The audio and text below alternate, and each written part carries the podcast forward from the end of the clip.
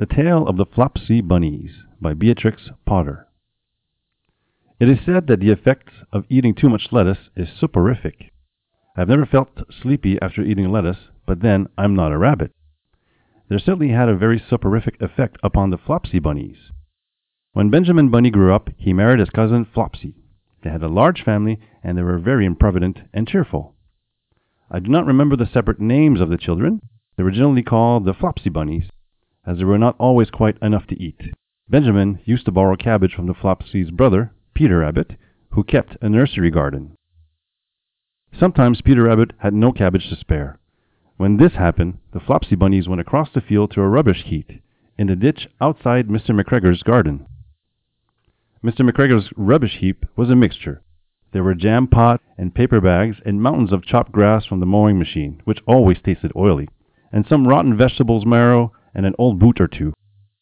One day, oh joy! There were a quantity of overgrown lettuce which had shot into the flower. The Flopsy Bunnies simply stuffed lettuce. By degrees, one after the other, they were overcome with slumber and lay down on the mowed grass. Benjamin was not so much overcome as his children. Before going to sleep, he was sufficiently wide awake to put a paper bag over his head to keep off the flies. The little Flopsy Bunny slept delightfully in the warm sun. From the lawn beyond the garden came the distant clackety sound of the mowing machine. The blue bottles buzzed about the wall, and a little old mouse picked up over the rubbish among the jam pot. She rustled across the paper bag and awakened Benjamin Bunny. The mouse apologized profusely and said that she knew Peter Rabbit. While she and Benjamin were talking, close under the wall, they heard a heavy tread above their heads, and then suddenly Mr. McGregor emptied out a sackful of lawn mowing right upon top of the sleeping Flopsy bunnies. Benjamin shrank under his paper bag. The mouse hid in a jam pot.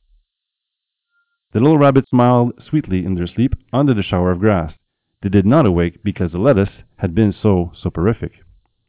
They dreamt that their mother Flopsy was tucking them in a hay bed. Mr. McGregor looked down after emptying his sack. He saw some funny little brown tips of ears sticking out through the lawn mowings. He stared at them for some time.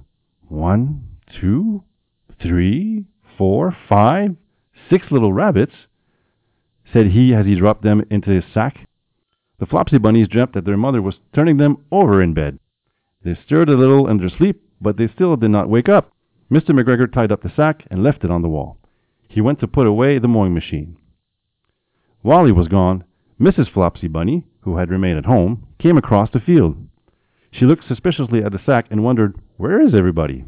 Then the mouse came out of her jam pot, and Benjamin took the paper bag off his head, and they told the doleful tale. Benjamin and Flopsy were in despair.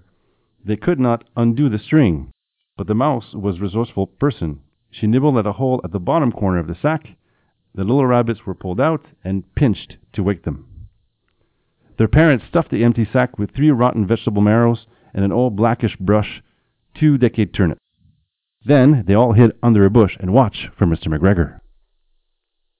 Mr. McGregor came back and picked up the sack and carried it off. He carried it hanging down as if were rather heavy.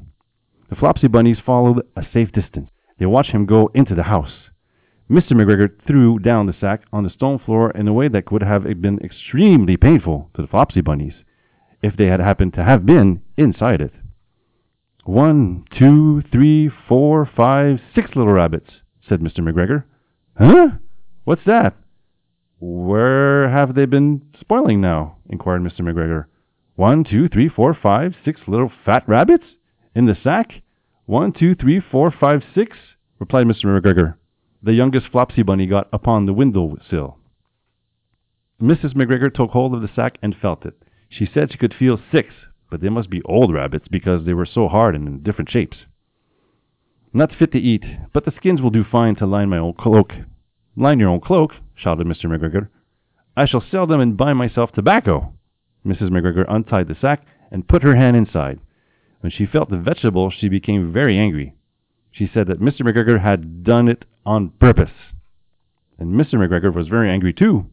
So Mr. McGregor did not get his tobacco, and Mrs. McGregor did not get her rabbit skins.